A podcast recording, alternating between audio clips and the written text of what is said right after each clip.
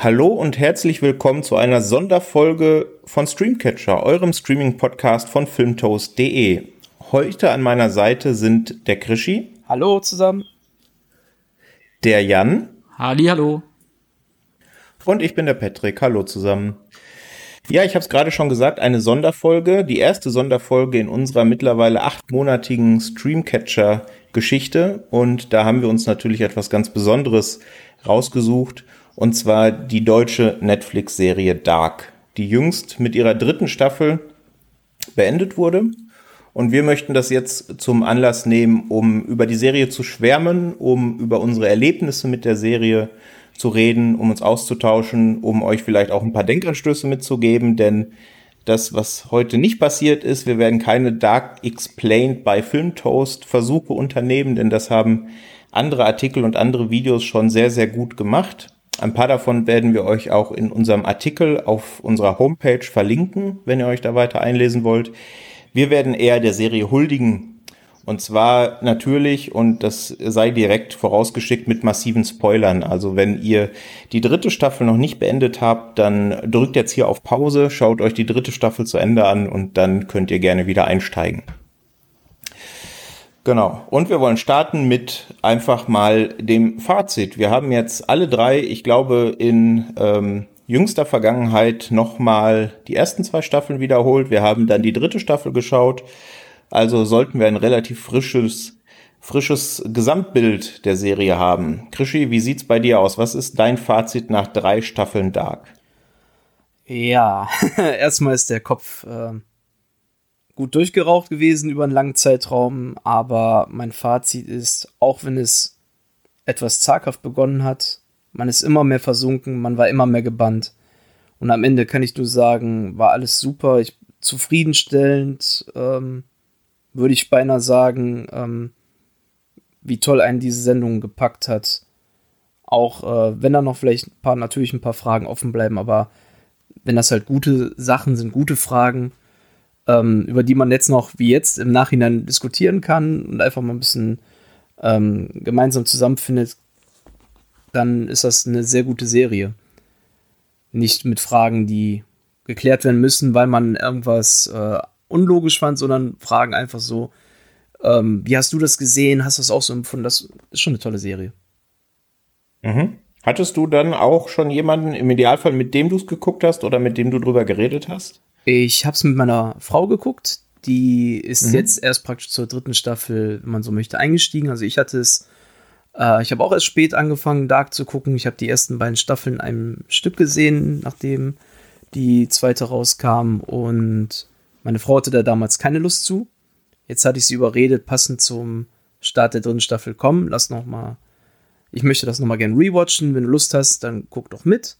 Und dann war sie auch sehr schnell äh, gebannt davon und ist jetzt auch Fan davon. Also sie war sehr ähm, angetan, sie war teilweise fertig äh, oder beziehungsweise sie sagte noch nach Staffel 1 so, ach, das war doch noch ganz harmlos und nach 10 Minuten der zweiten Staffel war sie schon äh, mit sehr vielen, Fra von sehr vielen Fragezeichen umgeben um ihren Kopf. Ähm, da ist sie schon fast wieder ausgestiegen. Das war ihr dann schon für den Moment zu viel geworden und später sagte sie nur so, okay, aus einer gemütlichen Kaffeekränzchenfahrt wurde ein bisschen beschleunigt und jetzt bin ich, weiß ich gar nicht mehr, wo ich hindenken soll.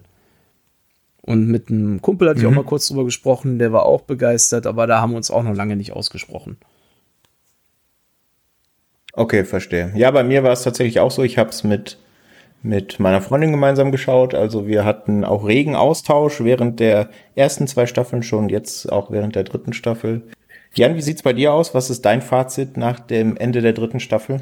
Ja, ich, bei mir ist auch der Kopf trotz ähm, dem, dass ich ähm, schon etwas früher den Screener bekommen hatte und schon vor dem offiziellen Start dann durch war, immer noch am Rauchen. Ähm, ich habe vor zwei oder drei Jahren, wie die erste Staffel gestartet ist, muss ich ehrlicherweise zugeben, nach der vierten Folge damals abgebrochen erstmal, weil ich irgendwie, ja, am Anfang nicht so den Hype und äh, den Sog verstanden habe. Und irgendwie hat dann die allgemeine Resonanz auf die Serie mich doch zur zweiten Staffel hin dann dazu bewegt, nochmal ähm, Dark eine Chance zu geben und dann habe ich die beiden ersten Staffeln komplett an einem Stück durchgezogen und ja, ähm, hat man direkt schon meiner Meinung nach gemerkt, dass kleine Kritikpunkte aus der ersten Staffel schon mit der zweiten noch ausgebügelt wurden. Und spätestens mit der zweiten Staffel hat die Serie für mich ein sensationelles Niveau erreicht, das mit der dritten Staffel jetzt auch gehalten wurde. Und ja, man merkt von der ja, jetzt von der ersten Folge an der dritten Staffel vor allem bis hin dann zum Schluss, wenn dann die Fäden alle zusammenlaufen, wirklich, wenn man auch nochmal die ersten beiden Staffeln Revue passieren lässt, dass die ganzen ähm, Folgen von vornherein als Gesamtkonstrukt so gedacht waren und dass diese drei Staffel Struktur nicht irgendwie von Staffel zu Staffel weitergedacht wurde, sondern von vornherein so festgestanden war. Also dieses Gesamtwerk finde ich, ist eigentlich ziemlich herausragend, wenn nicht sogar einzigartig bis jetzt im Portfolio von Netflix.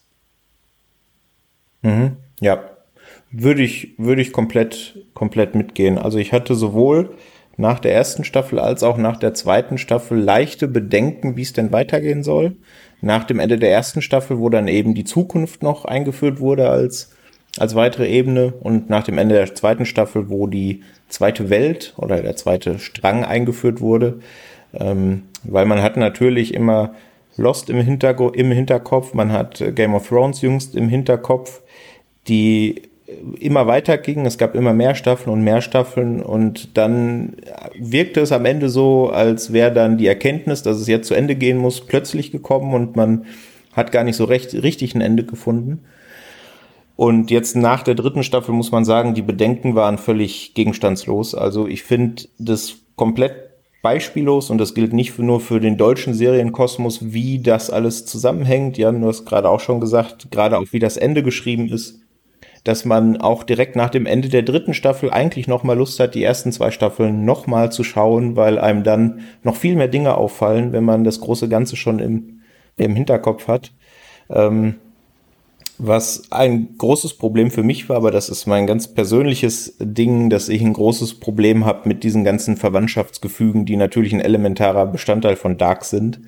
Ich habe es gerade in der Vorbereitung schon gesagt, alles, was über Tante und Onkel hinausgeht, ist für mich eine Blackbox. Da steige ich schon komplett aus. Ähm, dementsprechend war ich, glaube ich, äh, für meine Freundin, die das mit mir geschaut hat, auch ein bisschen anstrengend, weil ich doch sehr häufig mal nachgefragt habe, ja Mensch, kennen wir den schon und war der nicht mit der zusammen und woher kommt der nochmal? Ähm, das hat sich dann ein bisschen gelegt, nachdem ich die ersten zwei Staffeln nochmal geschaut habe, jetzt in Vorbereitung auf die dritte. Und ähm, vor allem gibt's da auch natürlich sehr gutes Online-Material. Das wollen wir an der Stelle auch nochmal hervorheben, wird auch dann im Artikel verlinkt sein.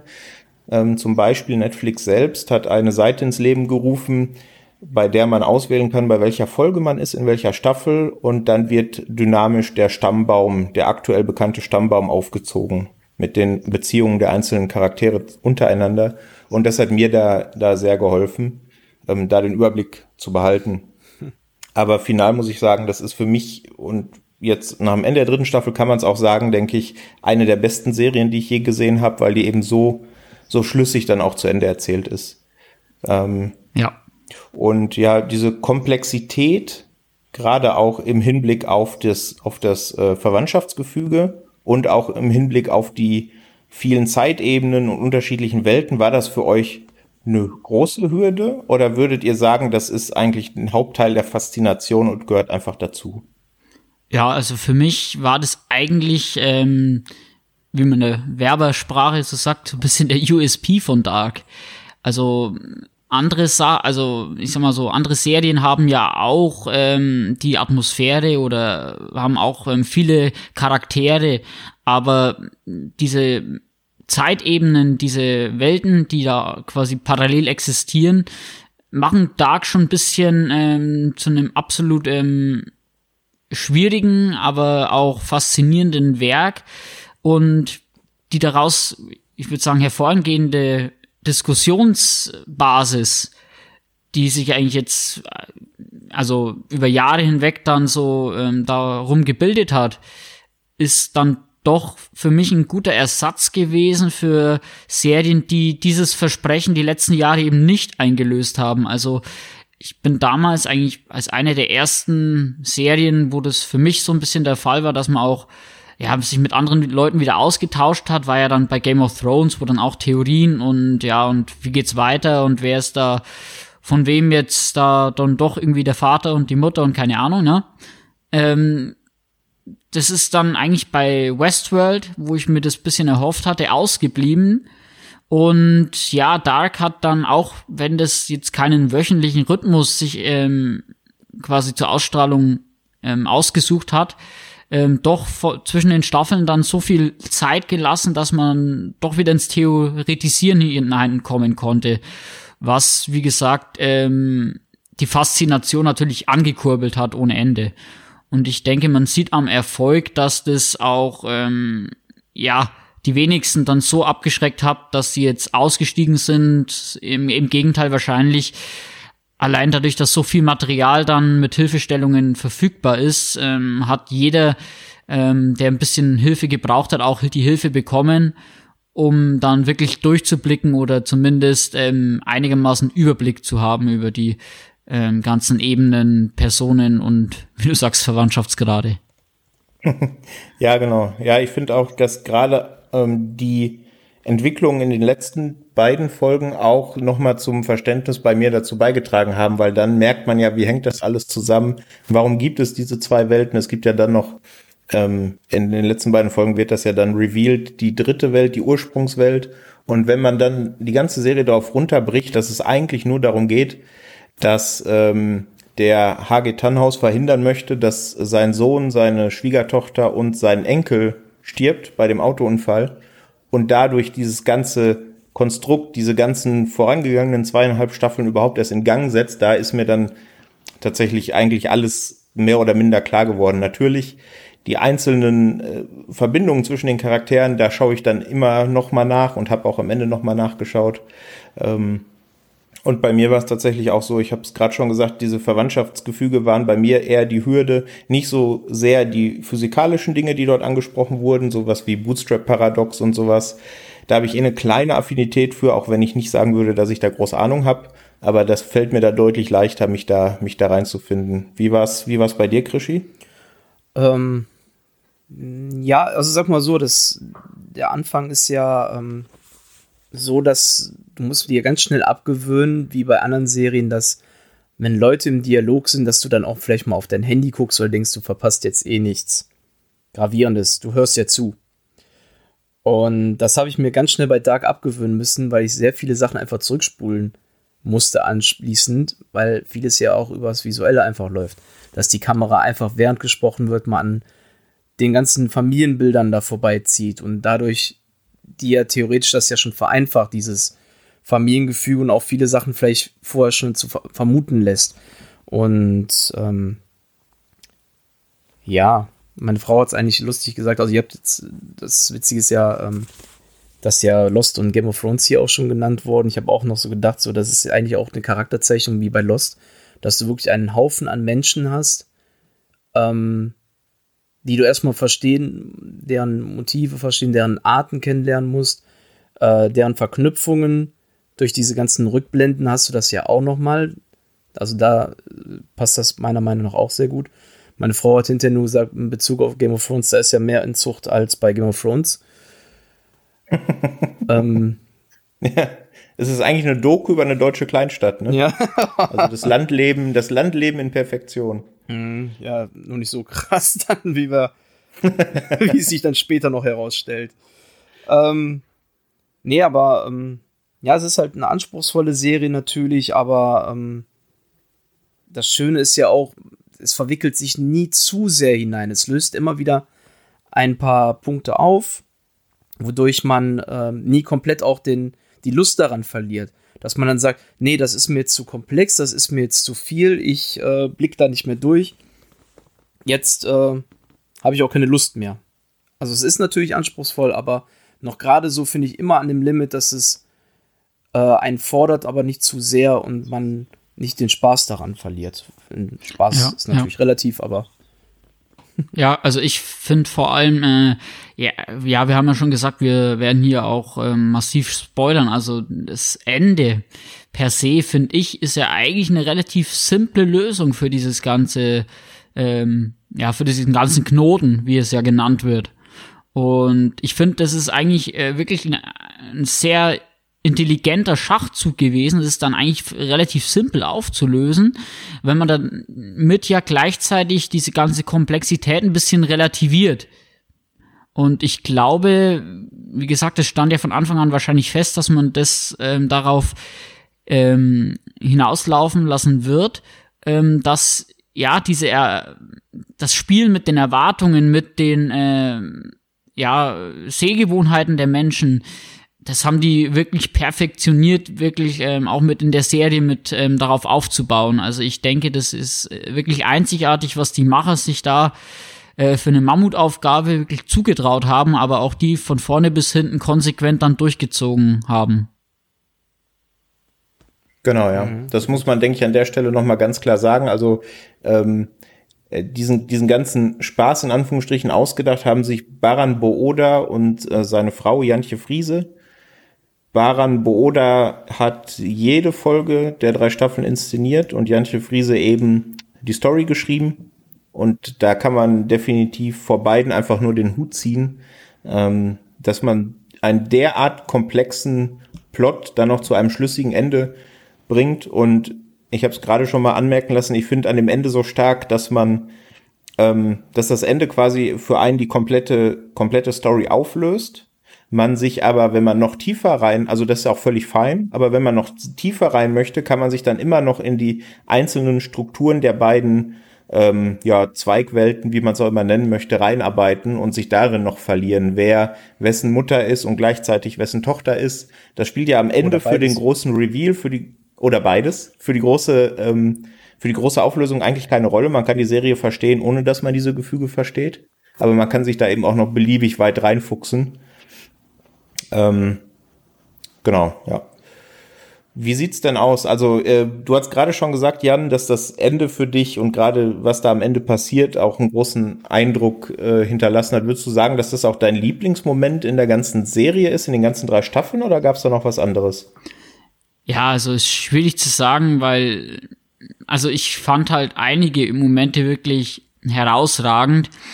Was mir allerdings, wenn ich jetzt neben dem äh, definitiven Ende, also neben den, kann man sagen, Ende des Knotens und auch das richtige Ende der Serie, das mich auch richtig umgehauen hat, also dieses letzte Gespräch dann in der, kann man sagen, Ursprungswelt ist es ja dann wieder am Tisch mit den äh, übrig gebliebenen Charakteren.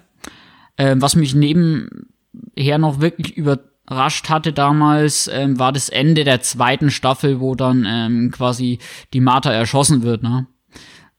Das, äh, und dann die andere Martha wieder auftaucht, mit die, die Eröffnung, dass es diese zweite Welt gibt. Das würde ich sagen, wäre dann staffelübergreifend wahrscheinlich mein äh, größter äh, mind-blowing Moment in der Serie. Mhm. Wie geht's euch da? Habt ihr noch mal, ähm, ihr habt, glaube ich, also ich habe die zwei Staffeln jetzt gar nicht mehr rewatcht vor der dritten Staffel. Vielleicht geht mir da jetzt auch im Gedächtnis das eine oder andere. Habt ihr dann noch Momente aus den ersten beiden Staffeln, die euch äh, nachhaltig, äh, ja, die dritte Staffel noch ähm, überstrahlen? Ja, also ich habe ja vorhin schon gesagt, ich habe die ersten zwei dann noch mal vorbereitend geschaut. Ähm, so einen dedizierten Lieblingsmoment kann ich gar nicht so richtig festmachen, eher so eine Reihe von Lieblingsmomenten und zwar eigentlich alles, was ähm, in der kleinen Uhrenwerkstatt äh, von dem HG Tannhaus spielt. Ähm, da kommen ja dann im Laufe der ersten zwei Staffeln, auch in der dritten Staffel, dann immer noch äh, die äh, Zeitreisenden zu ihm, erklären ihm was oder holen sich Infos von ihm und die Unterhaltungen, die da geführt wurden, die haben mich einfach jedes Mal abgeholt. Da habe ich mich jedes Mal drauf gefreut, wenn wieder so eine Szene gab, wenn es wieder so eine Szene gab, weil es da eben zumindest auf, auf den ersten Blick ein paar Erklärungen gab. Ähm, wenn ich äh, über den größten, über die größten, äh, über den größten What the fuck Moment nachdenke, über die größte, größte Überraschung, dann ist es, glaube ich, bei mir tatsächlich, wo offenbart wurde, dass Mikkel Michael ist. Ähm, weil das für mich die erste wirklich deutliche Konsequenz war, dass da mit der Zeitreise irgendwas schiefgelaufen ist und das für mich auch so den Ton für die ganzen nächsten Staffeln, äh, für die nächsten zwei Staffeln gegeben hat. Und ab da war ich auch komplett investiert in der Serie ähm, und komplett drin. Krischi, wie sieht das bei dir aus? Ähm, ja, ist eigentlich eine gute Überleitung, weil ich habe auch mir notiert gehabt, Lieblingsmoment, dass ich eigentlich keinen richtigen Moment hatte. dass es mehr, also keine spezielle Szene, sondern mehr so ein Moment für mich, Moment der Erkenntnis. Und zwar genau dieser, dass ähm, Mikkel der Vater ist, sprich Michael. Und ähm, beziehungsweise dem Moment da, dass ich mir das so irgendwie gemutmaßt hatte, als man sieht, er ist zurückgereist und dann Schwester Ines Kahnwald und in dem Moment war das irgendwie so, äh, Mikkel, Michael, da, da hat sich schon was in meinem Kopf so vermutet, so zusammengebraut, sage ich jetzt mal. Und als es sich dann wirklich herausgestellte, diese Erkenntnis, da war ich dann auch, wie du sagst, dann gepackt, dann wusste man, was für einen Ton diese Serie anschlagen wird, und dann war man einfach so, oh, geil.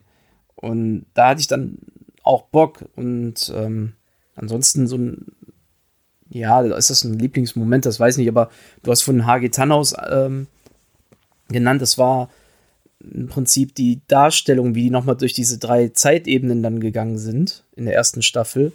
Man halt diese Maschine gezeigt hat, wie dann die einzelnen Kreisel immer hochgegangen sind an, zu den verschiedenen ähm, Zeitebenen. Ich fand die Darstellung einfach cool, wie immer dieser Wechsel da dargestellt wurde. Überhaupt die Maschine fand ich eigentlich mal mhm. geil, so mal zu gucken, wenn die mal gezeigt haben, so ins kleine Detail, wie so eine, eine kleine Spieluhr. Fände ich als Merchandise übrigens äh, sehr cool. Also, falls uns irgendjemand von den Machern zuhört von Netflix und ihr plant so Merchandise, ich wäre interessiert.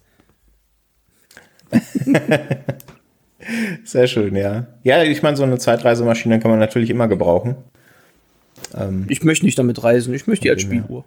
Soll sie die Musik noch im so, Abspielen, okay. das wäre doch geil. Immer so diesen, diesen, diesen, ah, ja, diese tolle, dieses tolle Streichquartett. Was dann auch gerade in ja. so What the fuck-Momenten dann äh, richtig gefruchtet hat.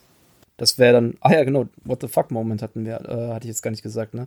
Das war bei mir ganz klar, mhm. ähm, Mutter ist Tochter, Tochter ist Mutter. Also praktisch Huhn oder Ei, wer war zuerst da? Das hat mich tagelang mhm. beschäftigt. Das hat, oder eigentlich, wenn es dann noch geht, Monate bis ähm, jetzt Staffel 3 kam, um das so ein bisschen zu entwirren. Ähm, da war mhm. ich wirklich, also man hat sich, okay, der Vater ist das und ist, er verliert seinen Vater, sein Vater kehrt zurück, sein Vater wird sein Vater. Ähm, wirkte dagegen dann wieder wie so ein kleiner Witz und dann war das wirklich so, okay, ich mag das richtig, ich mag das wirklich und ja, ja. Das, war geil. Also wirklich, da ist mir die Kinnlade runtergefallen. Genau wie mit dem Buch, mit der Anleitung quasi für die Zeitmaschine. Also hat er das erst dann geschrieben, weil es ihm ja quasi gebracht wurde oder hat er es sich quasi selber bringen lassen, also der HG Tannhaus irgendwie durch die verschiedenen Zeiten. Man weiß es ja nicht, wo es dieses äh, Buch dann seinen Ur Ursprung hat. Mhm. Ja, genau. Das ist ja auch eines, eines der guten Beispiele für dieses Bootstrap-Paradox, das Buch tatsächlich, wo man gar nicht mehr definieren kann, wann ist das entstanden. Es ist eben einfach da, weil es in die Vergangenheit gebracht wurde. Aber man kann gar nicht definieren, wann es tatsächlich überhaupt entstanden ist. Ja. Das sind ja auch diese gewichtigen Momente, wo dann auch wirklich nochmal der Satz dann fällt, die Zukunft beeinflusst auch die Vergangenheit. Und du dann nur denkst, ja. wow, okay. Das lässt du dann auch erstmal sacken. Ja, ja, es gab, es gibt ja tatsächlich, also einmal diesen, diesen, diesen Spruch. Äh, es gibt ja ein paar Sprüche, die immer wiederkehrend in der Serie auftreten. Da sprechen wir nachher noch kurz drüber. Ähm, ob diese Redundanz dann eher nervig ist oder ob man die braucht zum Verständnis oder ob die fürs Worldbuilding wichtig ist, da kommen wir dann später noch zu.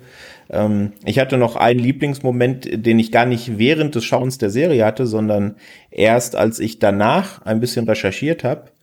Ähm, und zwar, dass man in der Ursprungswelt, wenn ähm, Jonas und Martha an dieser berühmten Straße sind mit der Bushaltestelle und der Ampel, man dann im Hintergrund, wenn die Kamera rausfährt, ja das Kraftwerk gar nicht sieht, weil in dieser Welt existiert das Kraftwerk ja gar nicht, weil die drei Unbekannten, also diese, diese, ähm, dieser Sohn von, ähm, von äh, Martha und Jonas ja überhaupt nicht in dieser Welt existieren, dementsprechend überhaupt nicht den Politiker bedrohen können, dass das Kraftwerk gebaut ist. Und das war einer der Momente, wo ich dann beim Lesen gedacht habe, ja Mensch, das stimmt. Und ab dem Moment hat sich auch ganz viel für mich erschlossen. Vor allem auch hat sich dann für mich erschlossen, wer da in dieser letzten Szene der dritten Staffel an dem Esstisch abends sitzt. Denn das sind ja dann logischerweise in der Ursprungswelt genau die, die eben nichts mit diesen korrupten Zeitlinien zu tun haben, die H.G. Tannhaus äh, mit seiner Zeitmaschine erschaffen hat, sondern die es eh gegeben hat, die Charaktere. Und das war für mich so ein Moment, da hat sich sehr, sehr viel in meinem Kopf irgendwie erschlossen und da ist ein sehr, sehr großer Groschen gefallen. Das war sehr schön. Ja, alle, die unverdorben sind. Ne? Gut. genau, alle, die unverdorben sind, ja, genau. Ähm, wie sieht's bei euch aus? Es gibt ja eine, eine Menge Figuren, wir haben es gerade schon angesprochen, die gibt's dann natürlich in unterschiedlichen Iterationen, äh, manche in zwei Welten, die meisten in mindestens ein, zwei oder drei Zeitebenen. Ähm, dementsprechend auch viele Figuren, die man entweder ähm, über die drei Staffeln ins Herz geschlossen hat oder auf der anderen Seite auch schlicht, äh, für die man Hass entwickelt hat, vor allem wahrscheinlich äh, aufgrund der Taten, die sie ähm, im Laufe der Serie begangen haben. Wie sieht's da bei euch aus? Was ist denn eure, eure Lieblingsfigur in Dark? Jan, was ist deine Lieblingsfigur?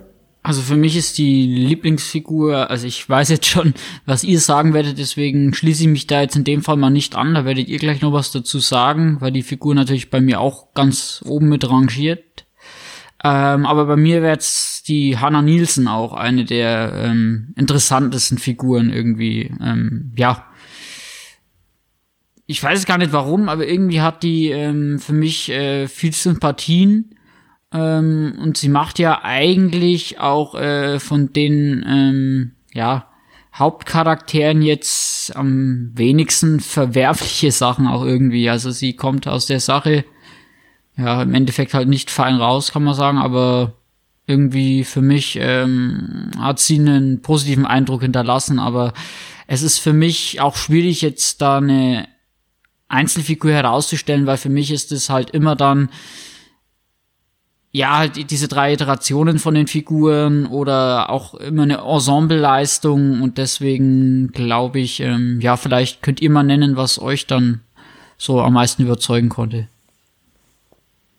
Ja, Krischi, wen, wen hast du auf deiner Liste? Ja, wir hatten ja im Vorgespräch von schon gesagt. Also es gibt, Jan sagt es schon richtig, es gibt viele tolle Figuren, auch Ensembleleistungen, aber einer hat trotzdem da irgendwie immer rausgestochen. Das war der ähm, erwachsene Noah, der von Mark Waschke gespielt wird und der hat einfach wirklich so eine gewisse Ausstrahlung, die Stimme, das Auftreten, das hat da, ja, das hat da am meisten Eindruck, gerade weil es auch noch in der ersten Staffel ähm, wo der Grundstein gelegt wurde, das hatte dann sich auch am meisten verankert jetzt von, von sämtlichen Figuren.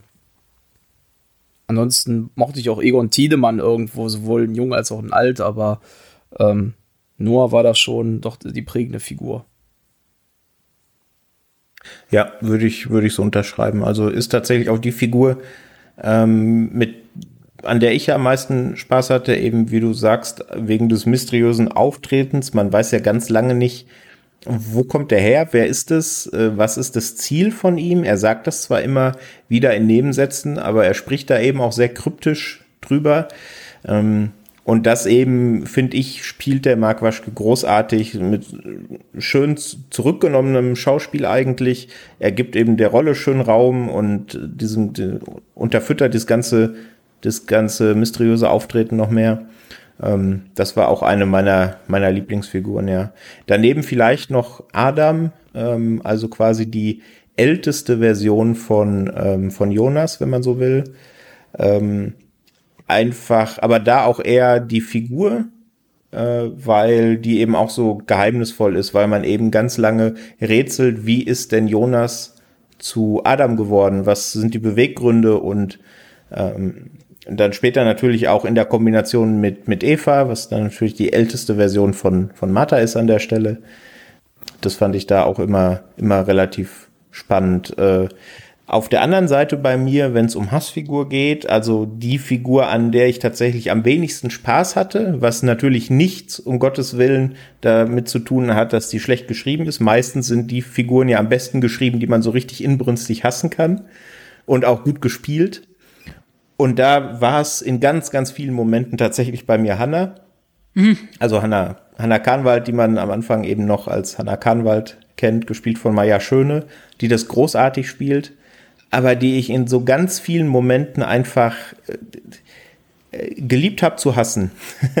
Initial natürlich, weil sie dann die Person ist, die ähm, die Anschuldigung ähm, ins Rennen bringt gegen Ulrich, dass er, dass er die Vergewaltigung begangen hat.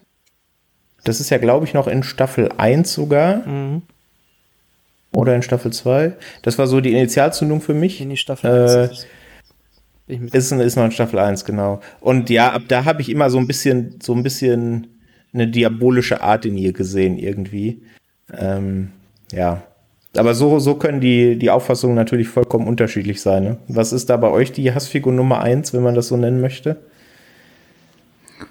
Ja, also Hassfigur per se würde ich jetzt gar keine für mich finden, weil es gibt ja auch de facto keinen richtigen Bösewicht. Also ähm, im Endeffekt, es gibt zwar diese ähm, Rivalität, kann man fast nennen, zwischen Eva und Adam, die zwei unterschiedliche Ansätze eben verfolgen, aber die wollen ja beide auch ähm, nachvollziehbare Ziele erreichen, in meinen Augen.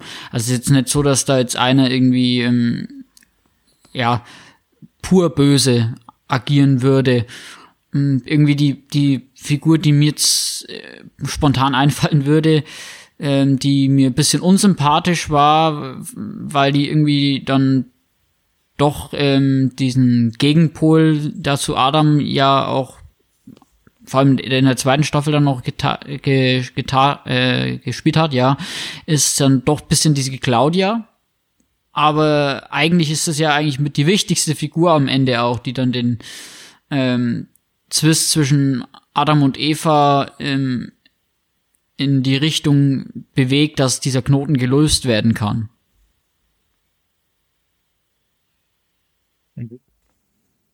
Ja. Ja. Meine Hassfigur ähm, war Katharina. äh, gespielt von Jonas Triebers, also da war ich, ähm, ja, ich, ich tat mich wirklich schwer damit. Also, wenn ich jetzt mal auf äh, eure noch vorerst mal einsteige, ähm, die Hanna konnte ich teilweise mit manchen Punkten einfach, war für mich nachvollziehbarer. Eifersucht oder sonstiges, aber ich weiß, was du meinst mit ähm, schon etwas diabolisch. Das war ja nicht die einzige Tat, wenn es danach, sie reist ja zurück, könnte Ulrich ja befreien und ähm, lässt ihn dann da versauern aus äh, ja, Zorn, verschmähter Liebe, so in etwa. Äh, Claudia, gerade die alte äh, Claudia, die so altklug manchmal da stand, was muss alles hier und da, na, kann ich auch nachvollziehen, aber Katharina hat immer alles getoppt, ähm, wie Patrick auch von richtig sagte. Ähm, das liegt dann nicht an schlecht geschrieben oder so, das ist ja halt gerade, man soll, glaube ich, bei jeder Figur kann man sich seinen unsympathischen Charakter rausfiltern. Ich mochte halt diese Art dieser Figur nicht, die meisten mal direkt anfingen zu schimpfen, recht assi, ähm, aus der Haut fuhr, ähm, ja, auch gleichzeitig zwar natürlich irgendwo ein bisschen immer noch mal mütterliche Seiten gezeigt hat, aber das auch nur so kurz, dass man dann schon wieder nur gedacht hat, ach, da ist nur jemand, der äh, ja, sowohl als junge Figur als auch als Figur, die Figur, die sollte halt immer relativ, ja, anecken mit allem, hatte ich das Gefühl. Also sowas soll eine Schuldirektorin sein und das, das kam mir nie vor. Das kam mir immer vor, wie als wäre die da von dem Campingplatz gewesen, wo die Obendorfs äh, gehaust haben mit ihrem, mit ihrem Wohnwagen, Drogen vertickend, keine mhm. Ahnung. Mhm. Also, aber gute Leistung, kann man nicht anders sagen, sonst wäre das nicht so rübergekommen. Ja, natürlich sind es wird, keine. Ähm wird am Ende eigentlich aufgelöst, welchen Job sie in der Ursprungswelt hat? Bekommt man das mit? Ich glaube nämlich nicht, ne? Ich meine nee, auch nee. nicht. Die saßen nur am Tisch und haben so okay. getwittert, gefeiert. Genau, ja. Aber Jan, du wolltest was sagen? Ich wollte dich nicht unterbrechen. Ich wollte nur sagen, das ist natürlich jetzt von uns, das bezieht sich jetzt rein auf die Figuren, wie sie geschrieben sind. Ähm, was wir wirklich durchaus äh, durch die Bank festhalten müssen, ist, dass die sowohl ähm, perfekt gecastet sind, die verschiedenen Rollen, als auch perfekt größtenteils gespielt. Also die schauspielerische Leistung ist wirklich ähm, herausragend. Also da gibt's nichts zu bemängeln. Wenn da jetzt Figuren uns irgendwie auf die Nerven gegangen sind, dann liegt es daran, dass die vielleicht das wirklich auch genauso sollten. Ganz genau, ja. Das ist auch eine wunder, wunderbare Überleitung. Ähm, als nächstes wollten wir uns mal ein wenig dem Schauspiel widmen, dem Ensemble widmen. Ähm, das ist auch ganz wichtig zu wissen, deswegen haben wir es nochmal gesagt. Wenn wir sagen, wir hassen eine Figur, liegt das meistens daran, dass sie so gut gespielt ist. Und ähm, genau, äh, die beste Schauspielleistung, auch wenn das in so einem Ensemble immer schwer natürlich zu definieren ist, ähm, hat für mich Louis Hofmann als Jonas Kahnwald geliefert, weil ich einfach diese Zerrissenheit, die ja dann im Laufe der Serie eben in seine Figur ähm, reingefüttert wird, ich finde, die hat er wahnsinnig gut dargestellt. Ich finde, er hat das auch wahnsinnig professionell gemacht. Ich kann nur empfehlen, ähm, dann im Nachgang, wenn man die Serie beendet hat, auf dem äh, YouTube-Kanal von Netflix Deutschland sich da mal ein paar Interviews anzuschauen.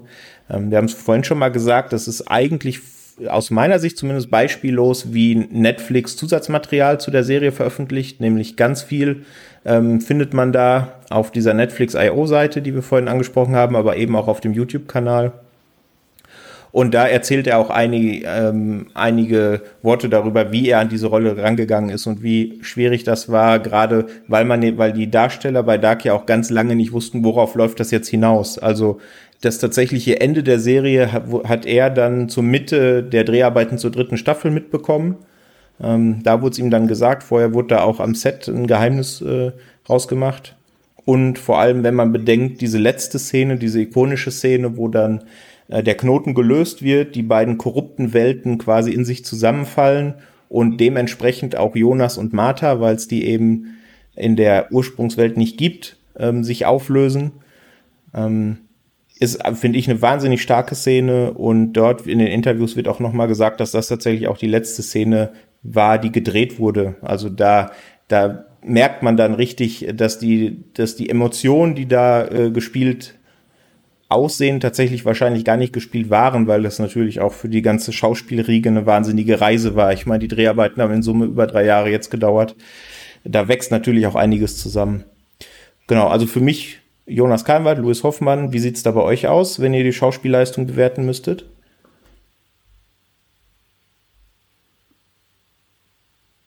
Ähm, soll ich mal? Mach ruhig, mach ruhig. Ja, mach ruhig. Ja, mach ruhig. Dann ähm, würde ich jetzt sagen, also natürlich bei Louis Hoffmann schließe ich mich absolut an, ähm, weil er ist ja auch neben Martha wahrscheinlich dann, kann man sagen, der Hauptdarsteller, ähm, der die meiste Screentime wahrscheinlich hat. Ähm, wobei, wie gesagt, so viele Charaktere in der Serie vorkommen, dass das wirklich auch ähm, eine absolut ähm, ja, auf die Ensemble-Leistung auch ankommt. Also da darf auch keiner wirklich äh, abfallen. Ähm, sonst fällt es wirklich, würde das negativ ins Gewicht fallen. Was mir ähm, wirklich auch imponiert hat, waren speziell dann auch die älteren Versionen, also die alten, kann man sagen, ähm, Varianten von den äh, verschiedenen Figuren. Allen voran dann der ähm, Dietrich Holunder Bäumer als Adam, weil ähm, man muss ja mal bedenken, dass diese Maske, die ja mit dem entstellten Gesicht quasi ja nicht mehr viel an Mimik übrig lässt. Und dafür hat er aber trotzdem irgendwie immer noch äh, Emotionen herüberbringen können, also in meinen Augen. Und das bedarf ja auch schon dann einer gewissen Aura oder einer gewissen Ausstrahlung als Schauspieler sehr hohen Qualität. Also der ist mir auch noch sehr positiv in Erinnerung geblieben. Ja, ganz viel von diesen Emotionen hat gerade auch er natürlich über seine Sprache dann äh, kundgetan, weil du wie gerade wie du gerade gesagt hast, dass wegen seiner Maske schlicht nicht konnte. In den Interviews erzählt er dann auch, dass er meistens dann morgens ab 4, 4.30 Uhr am Set war und dann erstmal ein, zwei Stunden in der Maske saß. Ähm, ich finde, da passiert ganz viel über die Stimme. Und das ist auch ja was, ähm, was generell wir natürlich schwerlich bewerten können. Ich denke mal, wir haben die Serie alle in Deutsch gesehen, oder? Ja. Genau, ja. Die ist ja auf sehr, sehr vielen, in sehr, sehr viele Sprachen auch synchronisiert, weil sie auch international wahnsinnig erfolgreich ist. Allerdings ähm, hat Netflix äh, schon durchscheinen lassen, dass ein Großteil der Zuschauer aus dem Ausland tatsächlich auch in Deutsch, also in der Originalsprache mit Untertiteln schauen. Was ich auch ziemlich, ziemlich faszinierend finde, weil wir ja alle wissen, wie komplex die deutsche Sprache sein kann. Ähm, und ähm, genau, ja. Wie sieht's bei dir aus, Krischi? Ja, so. Ähm, eine, eine Schauspielleistung, die dir im, im Kopf geblieben ist, ja, über die du gerne reden möchtest? Es bleibt ja natürlich, Louis Hoffmann äh, ist halt die Hauptfigur, ist halt der, der am meisten rausragt. Ich fand auch Lisa Vicari dann in diesem Wechsel zur anderen Martha dann genauso wenig, ähm, fand ich auch sehr stark. Ähm, wen wir jetzt nicht genannt haben, war Andreas Pietschmann, der ja den älteren Jonas dann spielt, der gerade in der dritten Staffel ja nochmal viele Wechsel ähm, mitmacht, der ja auch schon halb zu Adam geworden ist in einer gewissen Phase und gerade mit dem Ende auch dann so die gewisse Erleichterung bei dieser Figur dann zu sehen ist.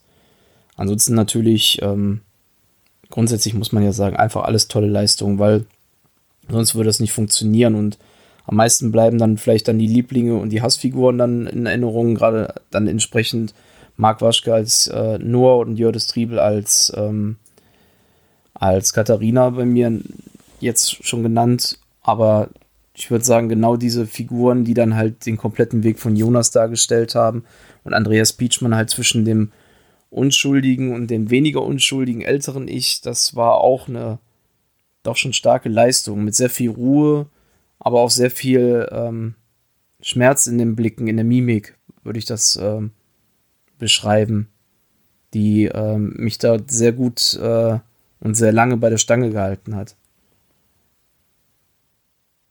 Ja, ja, ich denke, das kann man auch nicht hoch genug bewerten, die ganzen Casting-Entscheidungen. Ich meine, man muss bedenken, dass Dark innerhalb einer Welt ja in bis zu sechs Zeitepochen spielt ähm, und es eben ganz viele Rollen einfach dreifach besetzt, äh, besetzt werden mussten, eben in einer jungen Version, in einer 33 Jahre älteren Version und dann nochmal in einer 33 Jahre älteren Version. Und ich finde, das haben die einfach herausragend gemacht, so dass man eben meistens gar nicht lange nachdenken muss, ja Mensch, wen sehe ich denn hier?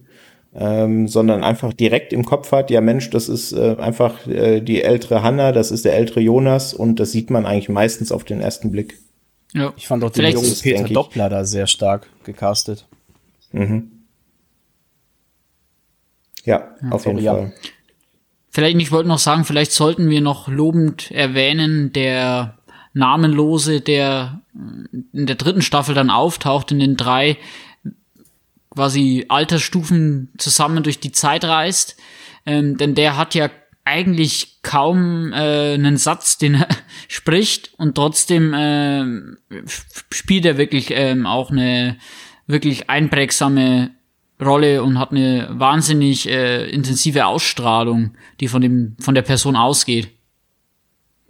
Auf jeden Fall, ja da ist es ja dann tatsächlich auch so, du hast gerade gesagt, der existiert eben auch in drei Altersschritten, wenn man so will, die auch tatsächlich immer eben in diesem Dreierpaar ähm, auftreten. Und da ist es ja so, dass die erwachsene und die alte Version tatsächlich eben auch Vater und Sohn sind. Also die erwachsene Version gespielt von Jakob Diel, die ältere Version gespielt von Hans Diel. Ähm, und obwohl sie eben fast keine Zeilen haben, ich glaube, die erwachsene Version noch am meisten. Ich glaube, die ältere Version hat tatsächlich überhaupt keine Zeile Text und ähm, die junge Version, glaube ich, in der letzten oder vorletzten Folge ein ganz kleines bisschen. Ist das auch, wir hatten vorhin mal drüber gesprochen, ob es überhaupt jemand oder eine Figur mit bösen Absichten gibt, ist diese Figur wahrscheinlich noch die am ehesten mit bösen Absichten ähm, unterwegs ist, aber eben einfach, weil es ja auch ganz schwer definierbar ist, inwieweit ist das überhaupt ein Mensch oder ist das einfach irgendein, ähm, irgendeine Existenz, die eben versucht, dass alles so stattfindet, wie es schon immer stattgefunden hat. Das ist ja eben gerade dieser große Knoten, der alles zusammenhält. Aber ja, das sollte man definitiv nicht unter den, unter den Tisch kehren, ja.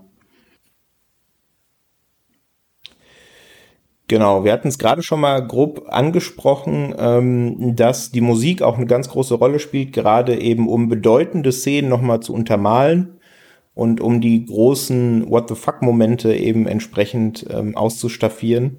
Das geht ja einher auch mit, äh, mit der Kamera und generell einfach mit allen technischen Gewerken. Wir haben gerade schon mal grob übers Casting gesprochen, was schlicht großartig ist. Und ich finde, das kann man eben auch für Kameraarbeit, für die Sets sagen. Ich meine, man darf nicht vergessen, dass, ähm, ich habe es vorhin schon mal gesagt, im Grunde spielt die Serie ja von 1920 bis 2052 und äh, eben in 33 Jahre Abständen dazwischen. Und ich finde, alle Epochen sehen super ausgestattet aus. Da wurde sich richtig viel Mühe gegeben. Ich finde die Kameraarbeit super. Ich finde, es ist alles sehr schön ruhig und einfach beobachtend gefilmt. Das mag ich sehr an der Serie.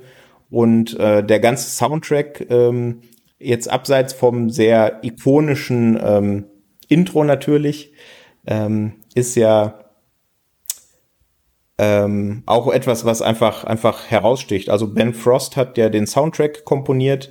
Der hat vorher auch schon einen Film vertont, den ich auch durchaus empfehlen kann. Super Dark Times. Der ging ein bisschen unter, ist aber ein sehr schön eine Mischung aus Coming-of-Age-Drama mit ein bisschen Horror gepaart. Ist der mit dem Schwert, oder? Und er hat auch.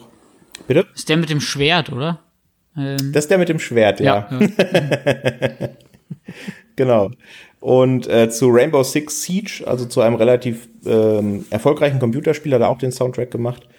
Und ja, es gibt ja durchaus Stimmen, die der Serie vorwerfen, gerade was den Soundtrack und den Einsatz von Musik angeht, dass das ein bisschen zu offensiv ist, dass das ein bisschen zu häufig vorkommt, diese, diese musikalische Untermalung, diese einprägsame. Ich fand aber tatsächlich, dass das einfach nur zur permanenten Gänsehaut beigetragen hat. Wie ging's, wie ging's euch damit, Jan? Wie hast du das gesehen? Ja, ich weiß nicht, ich glaube, ob es in der ersten oder in der zweiten Staffel war ähm, wo dieses äh, bekannte Lied von äh, Peter Gabriel, äh, My Body is a Cage, ähm, dann, glaube ich, am Ende einer Folge mal, also es ist, muss man dazu sagen, wer die Serie gesehen hat, weiß ja, dass eigentlich oftmals dann so Pipa pro zehn Minuten vor Ende jeder Folge immer dann noch mal so eine Art, ähm, ja, eine Montage mit eben einer Popmusiknummer ähm, dann ganz gern mal äh, verwendet wurde.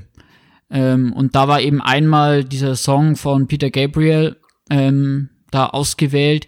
Und ich mag das, das Lied absolut. Und ich habe da auch paar Erinnerungen dran, weil das auch nicht das erste Mal ist, dass dieses Lied in äh, Serien verwendet wurde. Und ich erinnere mich, glaube ich, damals in einer meiner absoluten Lieblingsfolgen von Dr. House, was auch mit meiner Lieblingsserie ist, ist das Lied auch ähm, sehr gut verwendet worden und dadurch triggert mich das automatisch schon mal, äh, wenn dieses, dieser Song da wieder verwendet wird. Mhm. Jetzt muss ich dich, glaube ich. Krische sind ja auch irgendwelche einzelnen Stücke in Erinnerung geblieben. Ja gut, Nena. irgendwie irgendwo irgendwann, das, das, das, das ist ja allgegenwärtig. Das bleibt, das ist dann auch ähm, im Schutz durch Zeit und Raum. Wenn das dann kommt, dann denkst du auch jedes Mal, okay, ähm, rein vom Text es her. Es ist komplett allgegenwärtig. Ja, eben. Und wenn man es nicht besser wüsste, könnte man auch sagen, das Lied wurde für die Serie geschrieben. Ne? Also Gefühlt, wenn man ja. den Text liest zu dem Lied. Irgendwie fängt irgendwann irgendwo die Zukunft passt. an. Dann, äh, dann denkst du, das ist schon eigentlich witzig, das ist schon echt Ironie. Ähm, nee, aber das Könnte man sich auch wieder fragen, ja. Hm. Ja, das bleibt natürlich als Song irgendwie hängen. Ähm, bildlich schwenke ich einmal noch mal kurz rüber. Ähm, ja, die ganzen Settings und so waren natürlich fantastisch. Ist sogar 1888, meine ich, hätten wäre das älteste, wo wir gelandet sind oder noch. Oh, länger. Oh, stimmt. Ich habe die, ich habe die, genau, ich habe 1888 ähm, unterschlagen. Oder waren danach dann eben mal? 1920, 53. Kann es sein, dass 68, wir mit dem kleinen, 20, nee, nee, 19. wir müssen noch älter. Äh, es gab ja noch die Kutschfahrt mit dem ganz alten Tannhaus. Äh, ach, genau, der von, un, von dem Unbekannten dann umgebracht wurde. Genau. Ähm, mhm. Aber gut, ähm, das war auf jeden Fall immer vom Setting und so auch immer sehr passend alles gemacht. Die Kleidungsstücke und so, das wird jetzt auch nicht gerade ähm, wenig Organisation benötigt haben. Also das war ist auch schon ein Highlight immer gewesen. Und ähm, jetzt wieder auf den Soundtrack zurückzukommen ich fand das auch absolut stimmig und gerade die Violine, wenn die dann da gezogen wurde, oder Geige, ich bin da, da tatsächlich, äh, Stefan wird, würde mich jetzt erschlagen oder, würde, oder könnte da aufklären, ähm, als Wachmann, ähm, dass, wenn die dann da so länger gezogen wurde, ich musste häufig an Dexter denken, ähm, tatsächlich, weil das ja auch ähm, mhm. in, im Score dieser Serie auch äh, ein allgegenwärtiger Ton dann immer wieder war dieses langgezogene. Und ähm, es hat mich immer wieder in dem Sinne wachgerufen, dass ich meine Konzentration wieder schärfe. Okay, hier passiert wieder was Wichtiges. Hier könnte es wieder gewichtig sein, obwohl da eigentlich nie was Unwichtiges ähm, passiert. Also für mich genau richtig, der Soundtrack. Ja, würde ich, würde ich so komplett unterschreiben. Also es ist ja auch so, dass Ben Frost das dann noch ähm, veröffentlicht hat. Also es gibt ja sowohl zu Staffel 1 als auch zu Staffel 2 und vermutlich dann zukünftig auch zu Staffel 3 die Soundtracks. Und ich denke, dass man, wenn man die dann jetzt mit ein bisschen Abstand nochmal hört, dann den ein oder anderen Gänsehautmoment erleben, erleben wird. Genau, wir hatten es gerade schon angesprochen. Ähm, es gibt natürlich wiederkehrende Elemente in der Serie. Das sind nicht nur die Figuren, die eben in ihren 33 Jahre älter oder jeweils jüngeren ähm, Ausgaben nochmal auftauchen, sondern es gibt auch ganz viele Zitate, die immer wieder zitiert werden. Der Ende ist das Anfang, der Anfang ist das Ende, ist der Eins. Krischi, du hast gerade auch noch eins angesprochen. Ähm, Jan, du hast es so formuliert, ob die Redundanzen Teil des Erfolgsrezepts von Dark sind oder eher nervig sind. Da spielt für mich so ein bisschen auch mit, dass es natürlich auch viele Dialoge gibt, die auch ein wenig prätentiös wirken können, weil sich oft natürlich auch ein bisschen verkünstelt wird, weil oft äh, Dinge gesagt werden wie, das wirst du schon in der Zukunft verstehen. Es wird oft eben darauf hingewiesen, dass der Charakter jetzt eben einfach noch nicht so weit ist. Dementsprechend ist der Zuschauer dann natürlich auch erstmal im Dunkeln unterwegs. Und deswegen wäre die Frage, ob diese, diese Redundanzen, ähm, sind die wirklich Teil des Erfolgsrezepts? Wie seht ihr das, Jan? Wie siehst du das? Also ich würde die, würd die Antwort jetzt zwei teilen. Ähm, zuerst ja, ähm, es sind ähm, diese Sätze natürlich vielleicht auch ein bisschen immer, wenn sie wiederholt werden, dann bleiben sie länger im Gedächtnis. Und dadurch sind es natürlich auch, wie auch teilweise diese Übergänge oder wie ähm, bestimmte Bildkompositionen ähm, dann Hinweise, die ja einen gewissen roten Faden verstärken sollen. Ähm, und dann ist es ein bisschen, das ist jetzt der zweite Teil meiner Antwort, ähm, so, dass ja international vor allem ein bisschen deutsche Serien, deutsches Fernsehen, deutscher Film, so ein bisschen dieses, ja, Klischee anhaftet, ähm, diese theaterhaften, eigentlich nicht sehr ähm, lebendigen und eigentlich fast schon, wie du sagst, prätentiösen Dialoge ähm, zu haben. Und man kann natürlich einerseits sagen, das wird dann da wieder ähm, vorzufinden sein oder kann man dieses Klischee da bestätigt sehen. Andererseits spielt es natürlich auch ein bisschen damit, dass es eine deutsche Serie ist. Also wenn man jetzt im Ausland eine deutsche Serie sehen will, will man vielleicht auch speziell die deutschen Eigenarten finden und dann ist es eben auch in der Dialogart und in der ähm, ja Satzwahl und in der Redundanz der, ähm, wie viele sagen, Kalendersprüche, die da auftauchen. Und also ich finde, das macht die Serie auch zum Stück weit mit aus, dass man eben diese, ja, was man weiß, ist ein Tropfen, was man nicht weiß, ist ein Ozean und diese ganzen Sprüche dann fast schon, wenn sie kommen, mit aufsagen will. Ja, vor allem, die sind ja auch gerade ähm, was man weiß, ist ein Tropfen, was man nicht weiß, ist ein Ozean und das Ende ist der Anfang, der Anfang ist das Ende. Die sind eben auch so elementar einfach, weil die auf so viele Aspekte der Serie perfekt anwendbar sind. Ähm, Krische, wie siehst du das? Ähm, ja, Jan hat es eigentlich schon ziemlich gut auf den Punkt gebracht. Einfach auch durch diese Wiederholung bleibt es stärker in Erinnerung. Und wenn man sich auch filmtechnisch ähm, an, es sind halt so gewisse One-Liner, an die man sich ja dann gerne erinnert. Wenn ich an Terminator denke, ist es dann halt, äh, ich komme wieder das zieht sich durch jeden anderen Film durch, äh, wird dann so gesehen immer mhm. wiederholt, weil es ähm, auch beliebt ist. Und warum diese Serie wiederholt es auch. Und gerade das lässt mich noch weiter positiv dran denken, weil ähm, ähm, ich hatte auch mal im Vorgespräch vorhin einmal damit rumgealbert, auch dieses nicht, die Frage ist nicht ähm, wo, sondern wann. Das sind doch alles starke Sätze und durch diese Wiederholung bleiben sie, wie Jan richtig sagte, in Erinnerung. Dadurch bleibt auch diese Gewichtung irgendwo die ganze Zeit ähm, des Themas, bleibt dann irgendwie akut. Also das ist, ist, bleibt verständlicher, ich weiß nicht. Also mir, mir hat es mehr gegeben, dass es wiederholt wurde. Ich fand es nie nervig, ich fand es nicht überflüssig. Es ist ähm, definitiv eine der Erfolgsrezepte.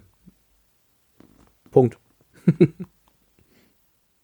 Ja, würde ich auch so sehen. Also es ist ja auch so, dass einem das hilft. Es ist ja auch so, dass nicht nur die Sprüche häufig wiederholt werden, ähm, sondern eben auch gewisse Bilder. Ähm, der Jan hat es vorhin schon gesagt, du hast ganz häufig auch diese Gegenüberstellung der einzelnen Charaktere in den unterschiedlichen Zeiten, die dann eben ganz explizit auf dem Bildschirm nebeneinander äh, gezeigt werden, was eben auch einfach hilft. Und wenn es unterbewusst ist, dass man eben noch mal noch mal noch mal deutlicher merkt, wie gehört das alles zusammen, wie passt denn das alles zusammen. Es gibt ja dann auch noch ähm, die unterschiedlichen optischen Aspekte der, der Welten, damit man eben immer eindeutig weiß, in welcher Welt befinde ich mich. Ne? Ähm, das wird ja auch im Grunde ein bisschen unterbewusst eingestreut, aber ich finde, das äh, zahlt alles darauf ein, dass man sich irgendwo immer bewusst ist, in welcher Welt befinde ich mich gerade, in welcher Zeit befinde ich mich gerade. Genau, also diese, nicht nur dieses Zoomen, sondern ja auch, äh, wenn man ja immer drau genau drauf geachtet hat, es gibt ja auch immer wirklich diesen, diesen Spiegelwelt, äh. Die Narben sind auf einmal auf der anderen Seite, sei es bei unserem namenlosen, äh, unserem, ja, äh, dem Auslöser, den wir in den drei Varianten, der die, diesen Storchenbiss, würde ich es jetzt mal nennen, oder Narbe an der Lippe, ähm, jedenfalls hat die dann auch die Seite immer wechselt, je nachdem welcher Welt es ist. Bei Martha ist es die kleine Narbe, ähm, also Martha aus der Eva-Welt, die ja sich am Zaun schneidet, wo dann auch immer die Seite wechselt wo es mir nicht so aufgefallen ist, ob die Claudia auch dann, äh, ob die ähm, Farbe ihrer, ihrer Augen sich dann auch mal gewechselt hat. Das konnte ich leider nicht heraussehen, aber der Rest war dann immer relativ schnell erkennbar, wo wir uns befinden gerade.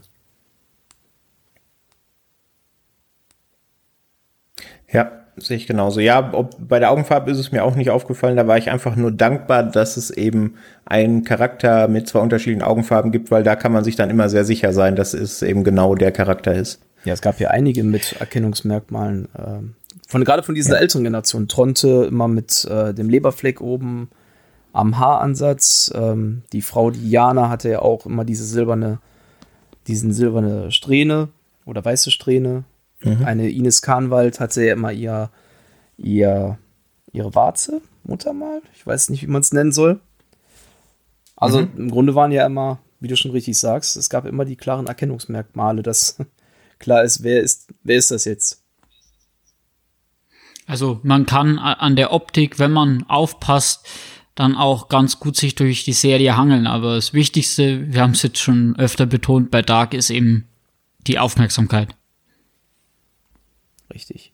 Ja, ist definitiv. Ähm, aber das, das sollte jeder gemerkt haben, der auch bis zum Ende der dritten Staffel durchgehalten hat, überhaupt nichts zum Nebenbeischauen. Also selbst äh, beim zweiten Schauen der ersten und zweiten Staffel war ich voll dabei und habe teilweise, aber wie gesagt, das liegt wahrscheinlich an meiner Aversion gegenüber Stammbäumen, auch pausiert und habe mir angeschaut, wie hängt das jetzt noch zusammen und habe tatsächlich auch erst weitergeschaut, als ich es verstanden habe. Ähm, weil ansonsten ist man eben einfach schnell raus und ist nicht mehr mit der vollen Aufmerksamkeit dabei. Und das hat die Serie auf gar keinen Fall verdient, so unfassbar gut, wie sie einfach geschrieben ist.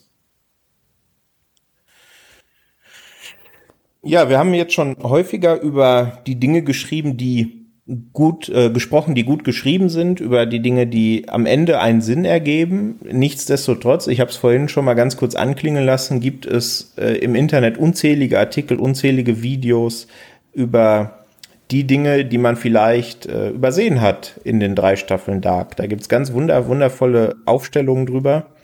Und es gibt natürlich äh, wahrscheinlich auch bei jedem, der es gesehen hat, noch offene Fragen, die vielleicht bewusst, vielleicht unbewusst gar nicht beantwortet wurden von der Serie. Und da wollen wir jetzt als Einleitung zum letzten Teil unseres Podcasts mal drüber sprechen. Krischi, was sind denn bei dir die offenen Fragen, die auch nach dem Ende der dritten Staffel noch auf dem Tableau sind? Ja gut, die offensichtlichste Frage, glaube ich, hat jeder. Ähm, was ist mit Wöllers Auge? Was ist da passiert? ähm, da hat die Serie aber auch, finde ich, einfach ein, äh, was Schönes gemacht. Also ich habe da gut in die Couch reingegriffen, als es immer noch nicht gelöst war, immer wenn was dazwischen kam. Und Chapeau, ich muss immer noch grinsen darüber. Ähm, ansonsten eine offene Frage, die ich mir selber beantwortet habe, vielleicht, oder mal gucken, was ihr darüber denkt, ähm, ist, was ist mit Alexander passiert? Äh, Alexander Tiedemann, Nie, Boris Niewald war, glaube ich, sein eigentlich richtiger bürgerlicher Name. Ähm, existierte noch, war da einfach am Ende in der Schlussszene ähm, nur gerade nicht anwesend. Ähm, ja, für mich war, ist jetzt meine Vermutung, dass der einfach, dass es den zwar gibt, er aber einfach nicht in Winden ist, dass er, er kam mir damals nach diesem, ja, Banküberfall oder was auch immer, der, die Straftat, die er da gemacht hat, wo er auch angeschossen wurde, nach Winden und hat dann Regina getroffen, die ja gerade von Ulrich und von Katharina bedrängt wurde und hat die ja dann mit der Waffe bedroht. Dass er vielleicht dann auch durch Winden kam, aber Regina aufgrund dessen, dass Ulrich nicht existierte, Katharina dann entsprechend auch nicht mit dem da in dem Wald war und die da gefesselt hat, ähm, dass er ihr nicht über den Weg gelaufen ist und einfach durch Winden weiter geflohen ist in die nächste Stadt. Ja, das wäre auch so, glaube ich, meine, meine Erklärung von dem Ganzen, weil in der Ursprungswelt gibt es ja die Nielsens nicht in der Form, in der genau. sie, ähm, äh, in der sich äh, in den zwei korrupten Welten gibt. Dementsprechend wurde er in dem Wald nie aufgehalten. Dementsprechend ist er wahrscheinlich einfach durch Winden gelaufen und hat sich eine Menge Stress erspart. also das wäre auch so meine, meine, meine Theorie. Ich weiß nicht, Jan, hast du da noch eine andere? Eigentlich nicht. Nee, darüber habe ich mir jetzt gar keine ganz großen Gedanken gemacht. War jetzt einfach der Einzige, der auch noch mit zum Knoten, also nicht zum Knoten eigentlich gehörte zu dieser Verwicklung, wo ich mir dachte, okay, was ist jetzt mit dem? Und ich habe auch nicht so klare Antworten dazu äh, gefunden im Netz. Das, wie gesagt, wäre jetzt so meine Idee gewesen. Ähm, weil Regina wurde ja auch mal eigentlich von den beiden gefesselt, weil sie ja ähm, angeblich ähm, die Vergewaltigung bei ihrem Opa angezeigt hat, äh, was ja Hannah eigentlich war und behauptet hat zu den beiden da, aber Ulrich ja nie da war, nie vergewaltigen konnte, was er auch eigentlich gar nicht getan hat. Ähm, ja, sind so gewisse Verkettungen ja dann nie da gewesen. Ähm, eine andere offene Frage, mhm. aber da glaube ich, habe ich einfach nur nicht richtig äh, aufgepasst unter Umständen oder es auch nicht gefunden ist, wozu jetzt eigentlich Noah da eine Zeitmaschine in dem Bunker gebaut hatte. Da bin ich nicht so hundertprozentig hintergestiegen.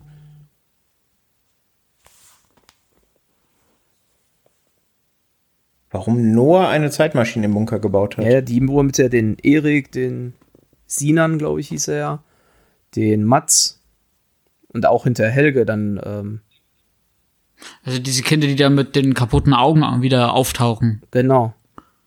Ja. Mhm. Ich weiß nicht, ob, also es ja, soll gut, ja immer ein Test, wir bauen unsere eigene Zeitmaschine, aber wozu war da so, ja.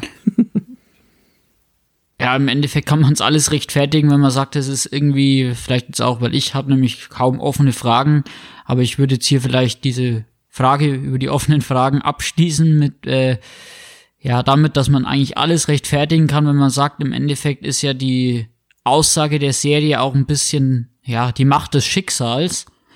Und dass ja eigentlich der ähm, Tannhaus ja dann sein Ansinnen war ja, weshalb er die Zeitmaschine entwickelt hat, die ähm, den Unfall seiner ähm, Angehörigen zu verhindern.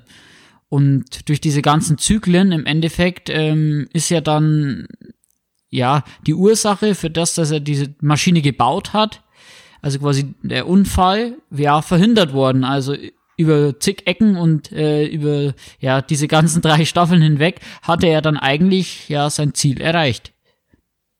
Also das Schicksal hat dann im Endeffekt bekommen, was es sollte. Das stimmt, ja. ja. Also auf die, auf die Frage vom, vom Krischi habe ich tatsächlich auch keine dedizierte Antwort.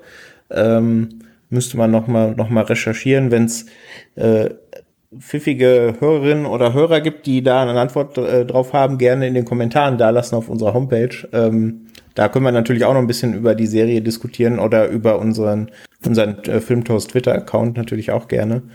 Ähm, ja, aber Jan, ich bin da ganz bei dir. Also im Grunde hat Tannhaus sein Ziel erreicht. Er hat eben äh, seinen Sohn, Schwiegertochter und Enkelkind gerettet.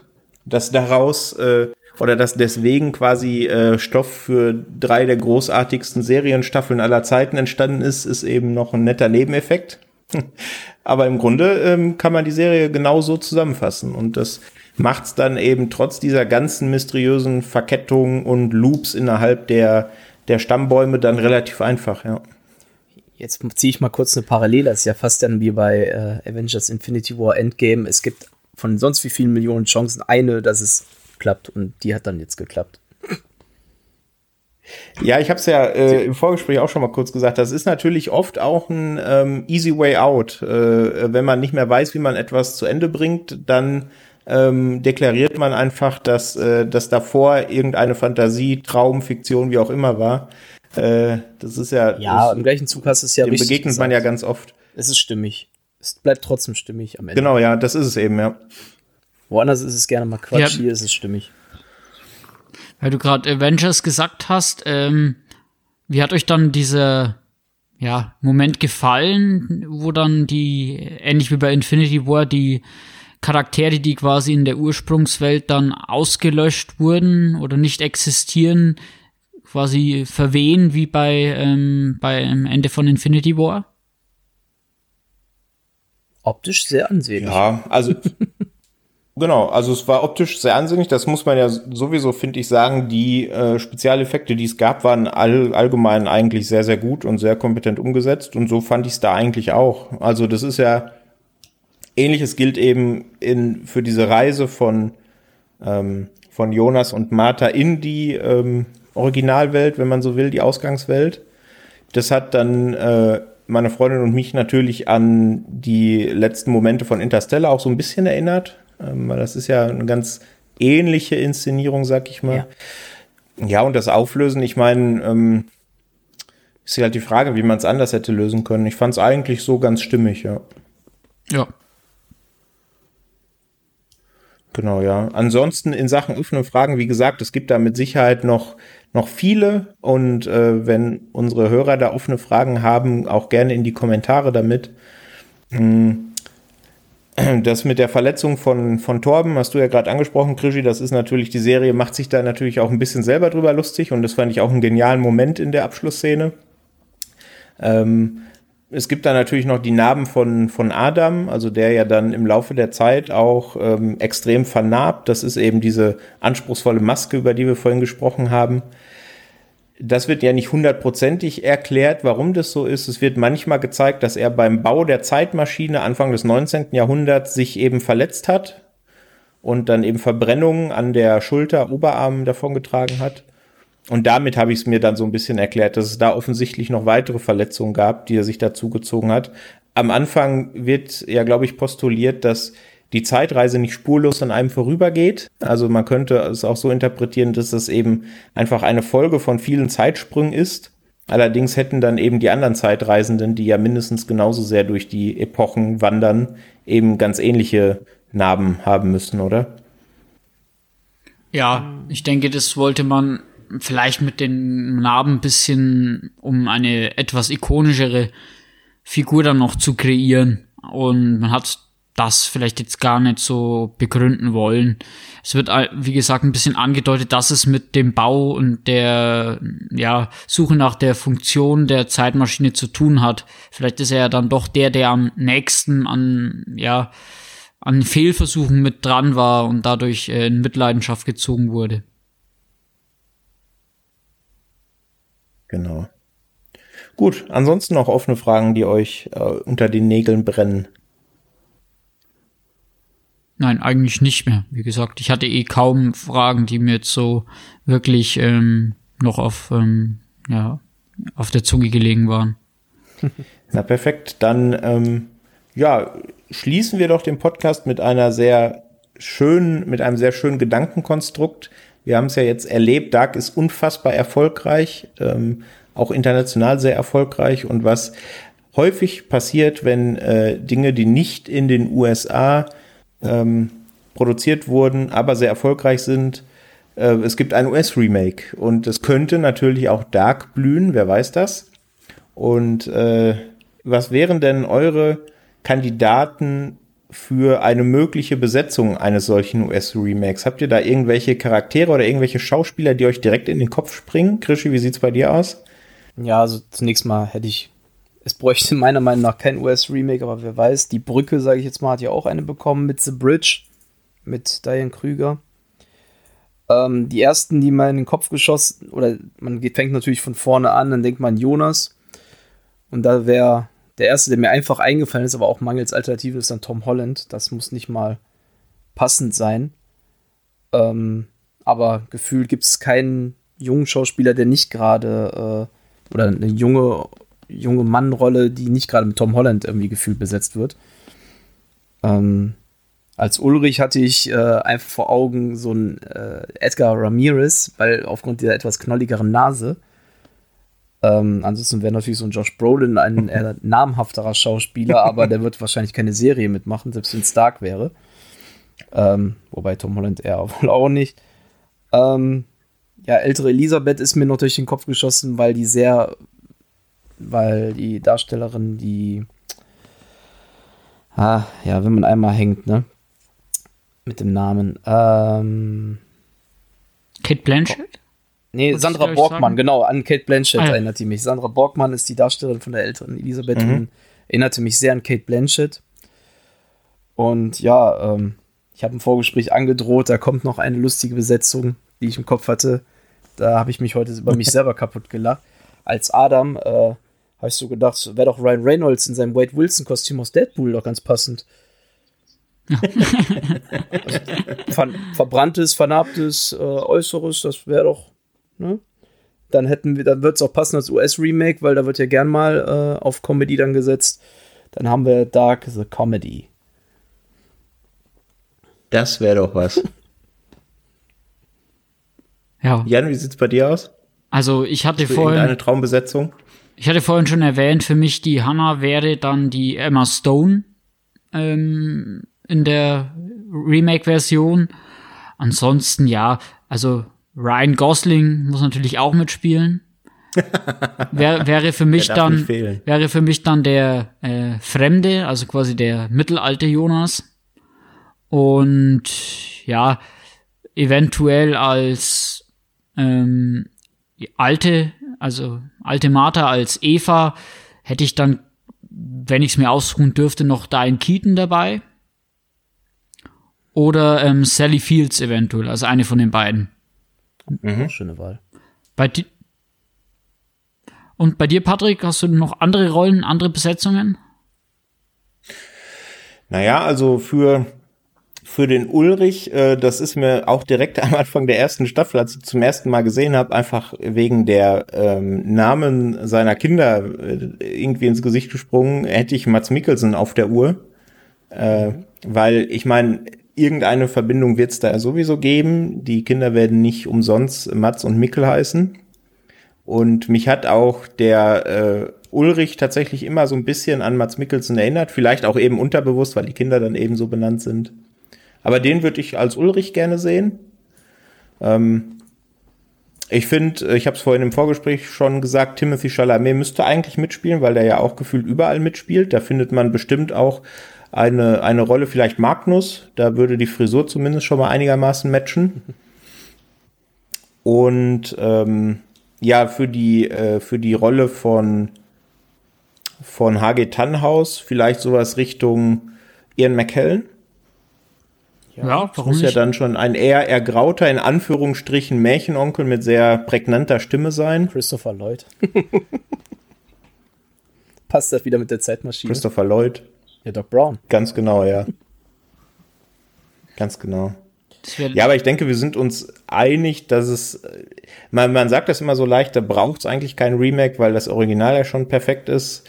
Ähm, aber ich denke, die Serie ist ja international tatsächlich auch so wahnsinnig erfolgreich, dass es da auch sehr unwahrscheinlich ähm, ist, dass es da ein Remake zu gibt. Wahrscheinlich äh, straft uns dann die Geschichte Lügen und in einem Jahr unterhalten wir uns im Streamcatcher drüber, dass jetzt das Dark OS Remake angekündigt wurde.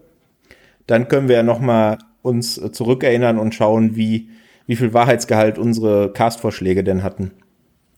Das stimmt, ja. Wobei, ähm, wir hatten es vorhin auch schon im Gespräch, äh, es ist ja eine Netflix-Produktion und die sind ja per se schon mal auf internationale Vermarktung ähm, ausgelegt. Also normalerweise, glaube ich, wird sich da Netflix ähm, jetzt selbst nicht ähm, dem Risiko hingeben, ähm, ja, durch ein Remake dann entweder das Original ähm, zu beschmutzen oder Schiffbruch zu erleiden mit einem Remake.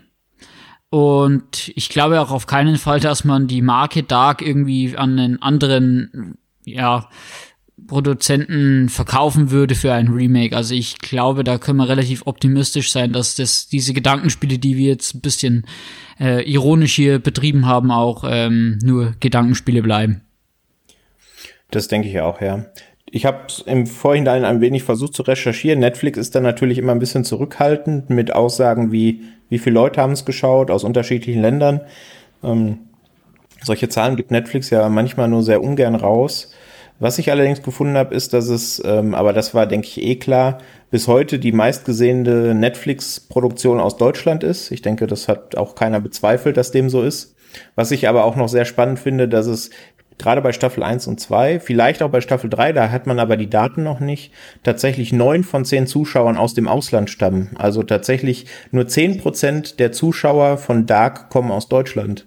Und das ist, denke ich, schon eigentlich ähm, Aussage genug, wie wahnsinnig erfolgreich diese Serie auch im Ausland ist.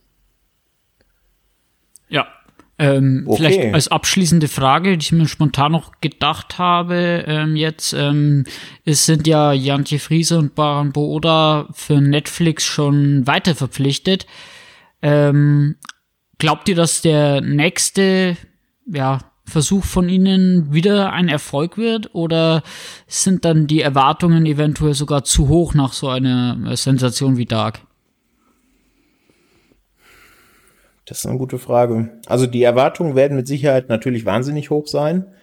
Ähm, wer ähm, Who Am I kennt, das ist ja ein anderer Film von Baran Booda, ähm, wo er auch, äh, den auch gemeinsam mit seiner Frau gemacht hat, den ich sehr, sehr gut fand.